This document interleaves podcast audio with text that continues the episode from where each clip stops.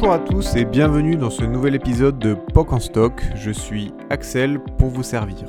Alors POC en stock, qu'est-ce que c'est? C'est un groupement de personnes qui bénévolement ont souhaité partager leur expérience de la relation entre les grands groupes et les startups.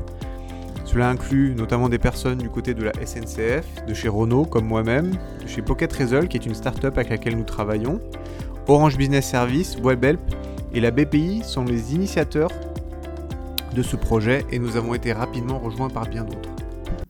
Bonjour à tous et bienvenue dans ce nouvel épisode du collectif POC en stock. Je suis aujourd'hui avec Dominique Vendette. Dominique, tu as mis en place des dispositifs d'innovation chez Oracle. Maintenant, tu es conseiller pour les grands groupes et les startups. Dis-moi un petit peu plus sur ton parcours pour te présenter. Bah, bonjour à tous. Euh, effectivement, euh, moi, Dominique Vendette, j'ai démarré ma, ma carrière dans l'IT euh, sur des fonctions de R&D et de product management. Et ensuite, j'ai voulu donner plus de sens à mon métier et donc je suis, me suis dirigé vers la responsabilité sociale de l'entreprise. Et en cherchant à faire le lien entre une logique américaine une logique française chez Oracle, j'ai trouvé que la relation avec les startups apportait du plus au business et donc c'est ça que, que j'ai monté dans le cadre des dispositifs d'innovation. D'accord, très bien. Tu m'as dit que tu as une petite actualité sur le mois de septembre, tu veux nous en dire un peu plus? Exactement. Donc, euh, je vais euh, lancer mon activité euh, pour conseiller les, les grands groupes hein, sur leur démarche d'innovation, en particulier hein, sur les relations avec les startups. Donc, c'est le sujet d'aujourd'hui. Parfait. Et aussi sur l'innovation participative. Et bien sûr, continuer à accompagner les, les startups dans leur croissance avec finalement trois intentions.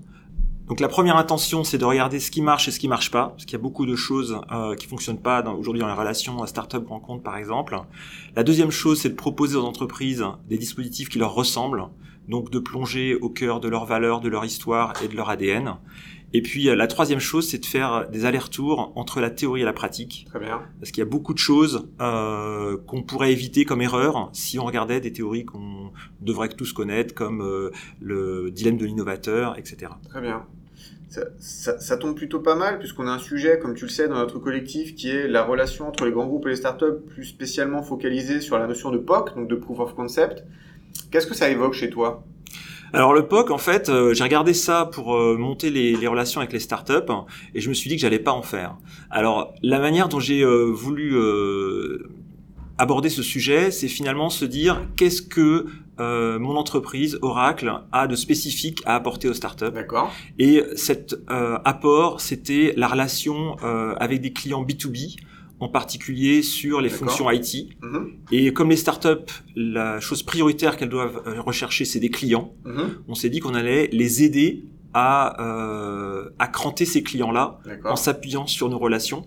Donc finalement, pas faire des POC pour Oracle chez Oracle, mais plutôt d'aller cranter des clients, soit pour des vrais contrats, soit pour effectivement des POC, mais chez nos clients et pas euh, chez Oracle.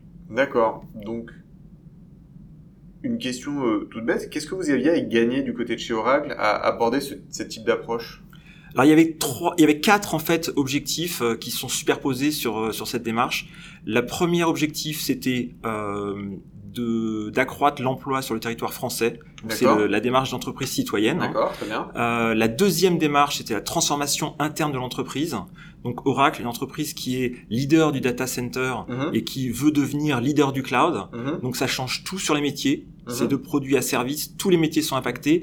Et donc c'était intéressant que euh, tous les collaborateurs soient confrontés euh, à la démarche startup, en lien avec notre majeur qui est la mise sur le marché des produits en France. Très bien. La troisième euh, dynamique, c'était d'innover avec nos clients. D'accord. Euh, donc nos clients, euh, ils bénéficient de nos produits, mais souvent ils ont besoin de cas d'usage plus spécifiques, et c'est mhm. ce que peuvent apporter les startups. Mhm. Et puis le dernier niveau, c'était d'arriver à raccrocher certaines des startups les plus avancées dans nos programmes corporate de partenariat. D'accord. Du coup, tu as une approche qui est quand même assez particulière, c'est-à-dire que tu as, euh, tu intègres ça dans une démarche de l'entreprise, tu intègres ça aussi dans une démarche commerciale, hein, ce que j'entendais quand tu disais cranter les, euh, les startups avec tes clients. Ça veut dire que, en tant que tel, chez Oracle, vous considérez que le POC n'était pas nécessaire pour Oracle dans son ensemble, à sa survie, à sa continuité ou au développement de sa propre innovation? Oracle, dans son objectif, c'est de fournir des solutions cloud à tous les acteurs euh, du futur et dont euh, les startups font partie. Donc, en fait, il y a fournir des solutions à nos clients et fournir des solutions aux startups. Et après, finalement, le, la séparation est pas si claire que ça parce que euh, entre un acteur euh, qui propose une solution SaaS et à qui on propose euh, du YAS et du PAS, est-ce que c'est un client ou un partenaire? Euh, Tout ça est finalement euh, euh, pas si pas si clair que ça. Et donc l'objectif, c'est vraiment d'aider les startups à grandir parce que c'est avec leur succès que du coup, euh, en fait, on, on a une, une expression bien connue, hein, euh, lors de la ruée vers l'or, euh, ceux qui ont fait fortune, c'est ceux qui ont vendu les... Voilà. Je vais juste revenir pour ceux qui nous écoutent, le YAS et le PAS, c'est, ça consiste en? Donc le IaaS, c'est l'infrastructure, c'est la puissance de calcul, et le PaaS, c'est la plateforme, donc c'est les outils de développement. D'accord, très bien, je te remercie. Pour, pour continuer, je, je comprends ce positionnement-là. Du coup, quand vous approchez soit un de vos clients, vous voulez les mettre en relation avec une startup, soit vous-même en essayant de cet accompagnement de startup, quel dispositif vous mettez en place pour vous assurer le bon fonctionnement de ce type de partenariat, de ce type de deal? Alors moi j'ai en fait euh, fait des choses qui étaient euh, du ressort de l'effectuation, c'est D'accord. une démarche complètement émergente. Et euh, donc ce que j'ai fait, c'est que j'ai sélectionné des startups qui fonctionnaient pas du tout sur nos technologies, D'accord, parce que si j'avais fait ce filtre à l'entrée, j'en aurais pas eu beaucoup. d'accord, Et euh, donc j'ai beaucoup misé sur euh, le binôme. Euh, j'ai formé des binômes entre euh, des collaborateurs et des startups. d'accord. Et il fallait que le binôme fonctionne. Donc beaucoup d'investissements sur est-ce que euh, la startup correspond au collaborateur, est-ce que le collaborateur euh, satisfait les Comment besoins de la startup? objectivé ça? C'est euh, c'est en fait les, les individus qui me le disent. D'accord. C'est-à-dire que je leur donne des euh, des règles euh, de fonctionnement, par exemple, qui est de dire vous avez le droit de dire non. Vous avez le droit de dire cette startup ne me va pas ou euh, ce, ce collaborateur ne me va pas sans raison. Si vous me donnez une raison, ça m'aide à progresser. Très Mais si vous m'en donnez pas, ça va. Très bien. Et, euh, et après, il y a des collaborateurs qui me disaient, ben, sur ta liste de pré-sourcés de 10 startups, euh, je me retrouve pas. À ce moment-là, j'ai- j'allais les interroger en disant, mais c'est quoi la startup que tu veux? Il y a une collaboratrice qui me dit, moi, je veux une startup qui soit spécialisée dans le luxe, parce que mon client, c'est un grand acteur du luxe. Est-ce que tu peux me trouver une, une, une startup dans le luxe? D'accord. Et à ce moment-là, j'allais euh, euh, contacter mes euh, accélérateurs pour trouver ce type de startup. Donc euh, tu faisais un peu le, le Tinder de j'ai des collaborateurs d'un côté, j'ai des startups de l'autre, j'essaie de me débrouiller pour que ça fonctionne. Cette alchimie, c'est ça pour toi qui est un critère de succès de la collaboration entre ben, ton collaborateur interne et puis, euh, et puis ta startup? Exactement. Il y a un autre aspect qui est important, Mhm. c'est le filtre interne. Euh, on dit souvent euh, dans l'innovation euh, que si on innove en rupture trop proche du cœur métier, Mhm. eh ben il y a les anticorps qui tuent le- le- les choses. En, interne dans Voilà. l'organisation. Mais en fait, Mhm. ces anticorps, ça a aussi finalement un aspect positif, D'accord. qui est de dire si je, moi j'ai fait un, un scale de mon programme de 6 startups à 60 D'accord. en un an, Mhm. et les startups qui ont le mieux marché, c'est celles qui étaient le plus compatibles avec notre manière de fonctionner. Donc en fait, comme il y avait une mise en, en lien avec les commerciaux, bah, les commerciaux, ils voient tout de suite si la startup, elle va les planter ou pas. Et c'est comme ça que c'est le filtre. C'est intéressant parce que tu es dans un modèle où euh, tu te sers de la startup comme enabler commercial et donc forcément il y, a une- forme d'alchimie qui se met en place. Est-ce que tu avais des, au-delà du screening hein, initial et de cet aspect-là, comment vous les accompagnez très concrètement? Comment ça se passe? Vous avez du coaching, du mentoring euh, vous les guidiez, donc vous, j'ai bien compris, vous apportiez le client, donc il y a ce- ce- cet aspect-là apporter client qui vous permettait d'apporter de la valeur, mais concrètement, dans la relation avec la startup, ça se passait comment? Alors, moi, j'étais dans une euh, démarche très corporate hacking, donc j'avais pas de moyens. Euh, j'avais pas de budget, euh, j'avais très très peu de choses à utiliser, et donc euh, ce que j'utilisais c'est les compétences euh, des collaborateurs et les liens qu'ils avaient entre eux. D'accord. Euh, donc, euh, ce qui était important, c'est de d'avoir une promesse claire, Mhm. euh, qu'elle soit clairement comprise par les deux parties, D'accord. et ensuite, euh, eh ben, je j'ouvrais des, des possibilités que les gens ne pensaient pas avoir. Donc, j'ai dit euh, aux collaborateurs, par exemple, euh, je donne euh, accès à toutes les ressources Oracle à une condition, c'est que tu ailles pitcher ta démarche avec ta startup et que tu arrives à convaincre tes, co- tes collègues de passer un peu de temps, en plus de leur taf, à euh, aider euh, sur un aspect juridique, sur un aspect business dev, sur un aspect tech. Donc il y avait le volet ressources, mise à disposition, il faut convaincre, donc ça, euh, ça j'entends ce point-là, mais il y a c'est une possibilité portée du coup par le par l'interne Oracle. Du coup. Voilà, et en fait, du coup, ça, ça, ça a diffusé, parce que Mhm. au-delà des 60 personnes qui étaient activement... euh, donc moi, je leur demandais un échange tous les 15 jours avec la startup, D'accord. sans le cadrer forcément, ça peut être un déj, un call, euh, etc. Mhm. Et, et, et, et ce moyen-là, après, donnait accès à euh, tout le reste, c'est-à-dire euh, en fonction. Alors, ce que je leur demandais aussi, pardon, c'est aussi de cadrer euh, la vision. Donc d'entrée de jeu, au moment du, du binomage, je leur disais, vous vous mettez dans une perspective d'un succès dans un an, qu'est-ce que vous avez à, fêter? Et en fonction de ça, vous mettez en place des moyens qui vous permettent d'accéder au succès. Ça me permet de rebondir sur ce que tu as dit un petit peu plus tôt, sur la notion de promesse, c'est-à-dire définir ensemble la promesse. Je pense que ça se rejoint un peu, tu, tu fais la vision, tu fais la promesse. Il y avait, euh, parce que tu dis, qu'est-ce qu'il y a dedans? Vous avez formalisé sous forme de KPI, vous avez formalisé sous forme quantitatif, qualitatif. Quel, format ça pouvait bien prendre? Alors la promesse, euh, c'est vraiment de dire euh, on va t'aider à aller euh, voir des clients dans la mesure où ça nous sert aussi. D'accord. Donc ce qui est, voilà, ce qui est important, c'est de pas survendre en disant on va vous aider à tout prix, on a des moyens pas possibles pour euh, y arriver, c'est pas vrai. D'accord. Et ça marche pas et après ça fait des déçus. Mhm. Ça c'est la partie promesse. Mhm. Après sur la partie KPI, donc j'ai donné les quatre niveaux euh, précédemment, mais je vais les reprendre rapidement. le nombre de créations d'emplois dans les startups. Euh, la transformation interne de l'entreprise grâce à l'aspect corporate hacking, ça se diffuse. D'accord. Et après j'avais des KPI sur le nombre de mises en relation clients euh, et le taux par startup. Donc on est arrivé à peu près à 2 sur 3. D'accord. C'était pas mal. Mhm. Et après, le taux des startups qui allaient dans les programmes euh, de niveau mondial, et ça, c'était euh, quelques pourcents. Programmes internes Voilà, programmes internes qui sont pas structurés spécifiquement pour les startups, en tout cas pas à cette époque-là. Parce que ça a démarré, je rappelle, en 2015.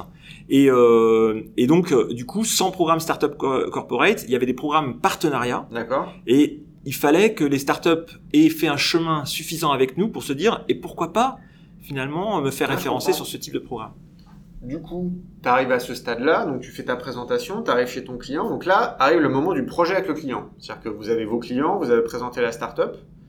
La relation se faisait comment? Entre ce triangle, hmm. un petit peu entre vous, la startup et le client je pense que ce qui est vachement important de comprendre, c'est que moi j'ai donné un cadre général, et dans ce cadre général, il y avait plein de, de, choses qui se sont passées qui sont différentes. tu as laissé une forme de liberté d'expression à l'intérieur du, euh, du, cadre. Et exemple, c'est quelle est la motivation d'un commercial Oracle pour faire rencontrer une startup à son client? D'accord. Et eh ben c'est pas forcément un POC. Ça peut être un POC, mais pas forcément.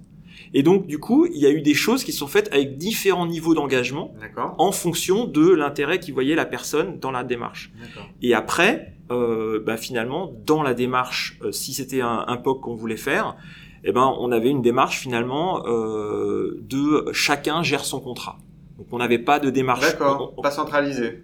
Pas, pas de complexité. D'accord le plus direct possible avec le client final. Et donc, si le client veut euh, acheter euh, la solution de la startup en direct, il le fait. S'il veut acheter les solutions Oracle en direct, il le fait. S'il y a un bridge entre les deux, eh ben on y travaille ensemble. D'accord.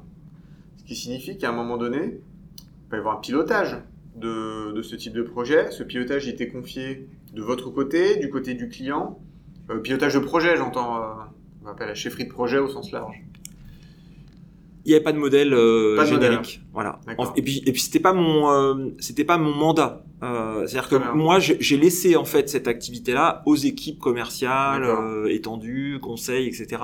de gérer cette relation-là quand ça faisait sens. Et ils s'en sont saisis parce qu'en fait au départ j'ai fait quand même beaucoup de, de push mhm. et après j'avais des pools c'est à dire que j'avais des gens qui me disaient ce qui expliquait le fait que tu pu scaler euh, scaler l'activité exactement si, si je rebondis un petit peu sur la notion de frein à ton sens, quels étaient les freins les plus courants, en tout cas les objections les plus communes que tu as rencontrées? Alors, moi, le frein que j'ai eu, parce que j'ai fait mon approche Lean Startup pour faire mon hyperscale, le frein majeur, c'était le nombre de collaborateurs qui sont prêts à dégager du temps sur cette démarche. D'accord. C'est ça qui m'a limité. D'accord. Sinon, j'aurais pu faire plus. Après, en termes de, de, de frein d'appréhension, euh, bon, on a plein de choses différentes, mais en majeur, c'est euh, je connais pas, ça me fait peur. L'inconnu?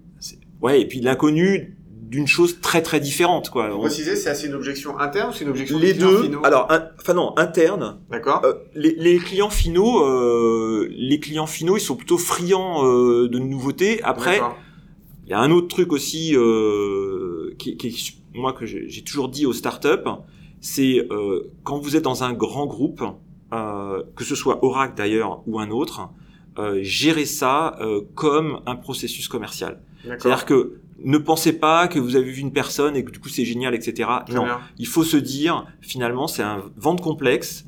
Et donc c'est comme si vous aviez un entonnoir de leads potentiels mhm. et après lequel va aller le plus vite et lequel passe dans les différentes étapes. Si vous faites pas ça, perdez du temps euh, de manière incroyable. donc ça c'est un c'est un frein, c'est euh, pour les pour les startups, c'est euh, je perds du temps. Ça c'est Mhm. parce que effectivement eux ils sont dans une dynamique très très rapide. Euh, le frein sur la promesse était pas un- une vraie difficulté vu la- le type de promesse qu'on a choisi. Donc ça c'est vraiment le travail amont de Mhm. se dire qu'est-ce qui nous ressemble, qu'est-ce qu'on apporte de différent. Euh, Et sur la partie délai, ce que tu disais, les, les startups sont dans un temps court. Le, tu, tu arrives à peu près à estimer le, le temps que ça met entre le moment où toi tu vas introduire une startup et les premiers deals potentiels avec un client final ce, Cette espèce de, de, de deal flow un peu. euh, Ouais, bah, une, énorme dispersion en fait. D'accord. C'est-à-dire que moi, il y a des startups que j'ai sourcées parce qu'il y avait un client qui me disait, euh, par exemple, je veux des, euh, des solutions qui accompagnent mon déploiement. D'accord. Eh ben, euh, on source et là tout de suite, c'est la mise en lien client euh, dans le mois. D'accord. Et puis, euh, et puis après, il y en a d'autres. quand on a commencé à faire un sourcing sur la blockchain, bon, euh, faut, euh, faut se sentir à l'aise de part et d'autre. euh, on se regarde, la stratégie est pas forcément claire, le client on l'a pas forcément, on travaille les cas d'usage, et ça, ça peut prendre un an. Donc, euh, c'est assez variable, euh, mais euh, disons que en, en 3 à 6 mois, il y avait du tangible euh, qui était euh, qui était qui manifesté. était manifesté. Et en termes de mesure de la performance, ok, donc euh, parce que c'est une, une chaîne qui est quand même assez euh, avec des steps qui sont bien définis. Vous avez votre sourcing, vous avez la partie sponsoring euh, de l'interne, il y a l'intérêt du client en face, et puis euh, puis tu arrives à la phase où c'est mis en œuvre et il y a une partie mesure du résultat. Est-ce que ça c'est un processus qui était euh, cadré, en tout cas systématique dans l'approche de, de l'approche de que vous aviez? Ouais, donc euh, euh, le démarrage, on est, on est parti avec 6 startups. D'accord Ensuite, le patron pays m'a dit il en faut beaucoup plus, donc j'ai tout changé, et notamment euh, une entrée au fil de l'eau, D'accord. Avec euh, une durée qui était un an. Mhm. Et donc, on a mis en place des entretiens de, de fin d'accompagnement. Euh, et c'est là où on faisait le bilan euh, plutôt qualitatif de est-ce qu'on a euh, rempli l'objectif initial, est-ce qu'on est content de la collaboration. Et après, les sorties possibles, c'était de dire soit la collaboration est ancrée, et donc elle est pérenne, et euh, éventuellement la startup connaît les processus euh, internes, Mhm. connaît les acteurs internes, donc on n'a plus besoin du collaborateur qui fait euh, finalement le, Qui fait le pont, le, Le pont, entre les deux Exactement. Euh, soit on est à mi-chemin et il faut continuer, donc du coup certains d'un commun accord on dit on repart pour un an. Mhm. Euh, soit on se dit on n'y arrivera pas pour diverses raisons, on se le dit et on arrête. D'accord. Ok. Il y a aucun moment tu as une proposition de prise de participation, d'exit de la startup en intégration, parce que tu disais vous faisiez pas ça pour aller chercher l'innovation pour votre entreprise, mais néanmoins c'est un des exits que les startups ont en tête quand ils bossent avec des gens comme vous. Alors moi j'ai euh, j'ai fait pas mal de buzz avec euh, cette hyperscale à tel point que j'ai pu présenter des startups françaises à la CEO Monde Safra Katz. D'accord. Et euh, quand on a fait ça, donc il y a eu un échange euh, très libre entre les startups et, euh, et Safra, et euh, elle a raconté une anecdote euh, qui était que euh, on avait monté euh, un fonds euh, grâce à une vente qu'on avait réussi à faire et sur lequel on avait fait un x10, D'accord. et, euh, et ce fonds, on a tout perdu. Et, euh, et Ouais. Safra, ouais, il y a longtemps, et Safra a dit euh, c'est pas notre métier. Euh, venture D'accord. capitalist, c'est un métier et euh, faut pas tout mélanger. pas Et donc, vôtre. on fait pas du CVC. Euh, nous, ce que l'on fait, c'est que quand on a une boîte qui nous intéresse pour notre business euh, cœur, on la rachète 100%. D'accord. C'est le modèle. Donc après, euh, ça dit pas Ah. que on, on les regarde pas, qu'on les connaît pas, etc. Mais l'objectif, c'est pas du tout euh, de l'embauche, de la, Ah, c'est de intéressant parce que tu as un modèle d'accélération commerciale Ouais. qui permet à la startup de scaler, mais derrière, tu pas forcément une, une, une intention de, de rachat. C'est, tu fais Non, un parce que- parce que ça, ça enrichit ton business. Voilà, parce qu'en fait, si la startup fonctionne avec nos offres, Ouais. Eh ben en fait, ça accroît notre chiffre d'affaires. Donc Oui. on n'a pas besoin de la racheter. Si Oui, on la vrai. rachète, euh, Oui, c'est vrai, mécaniquement, euh, c'est, du win-win euh, un petit peu, un petit peu commun. Je vais, je vais arriver sur la traditionnelle question de, de fin de podcast qui est de se dire finalement, si tu as deux conseils à donner, un pour les startups, un pour les grands groupes, qu'est-ce que tu as envie de leur dire? Bah, sur les sur les grands groupes, je pense que c'est vraiment important de, de réfléchir à, à la promesse, de réfléchir à pourquoi on veut finalement faire un- une relation avec les startups et, euh, et qu'est-ce qu'on va apporter de différenciant que les autres n'ont pas. D'accord. Et de de de pas faire un accélérateur de plus. euh, euh, voilà. Et alors, ça dépend des moyens qu'ils ont, mais s'ils font du sur-mesure, vraiment, vraiment se poser cette question-là et se dire, euh, il y a des exemples bien connus. Euh, Vinci Autoroute, ils font des tests sur les les, les aires d'autoroute mhm. et parce qu'ils donnent accès aux, données clients, bah, ça, ça c'est bien. Ça, mhm. c'est-à-dire que c'est vraiment ancré dans leur métier, ce qu'ils font et ce qu'ils peuvent apporter aux startups. C'est ça qui est le plus important. Le conseil, c'est ça. Euh, pour les, euh, les startups, euh, et eh ben c'est euh, aussi de, de, se concentrer sur leur business, de pas de pas se disperser. Et de toujours se rappeler aussi que un euro de chiffre d'affaires ça peut être estimé à 15 euros de, de financement dans le meilleur des cas, mhm. euh, si on n'a pas cramé tout euh, en faisant des choses qui servent à rien. Et donc, euh, donc le, le, business dev, c'est ça la, la, clé. Et, et si le, le, grand groupe permet ça, ben il faut y aller. Écoute, c'est très clair. Je te remercie d'avoir participé à ce podcast du collectif Poc en Stock. À très bientôt. Avec grand plaisir. Si ça vous a plu, si vous voulez en savoir plus, nous avons une dizaine de podcasts sur les mêmes thématiques à votre disposition.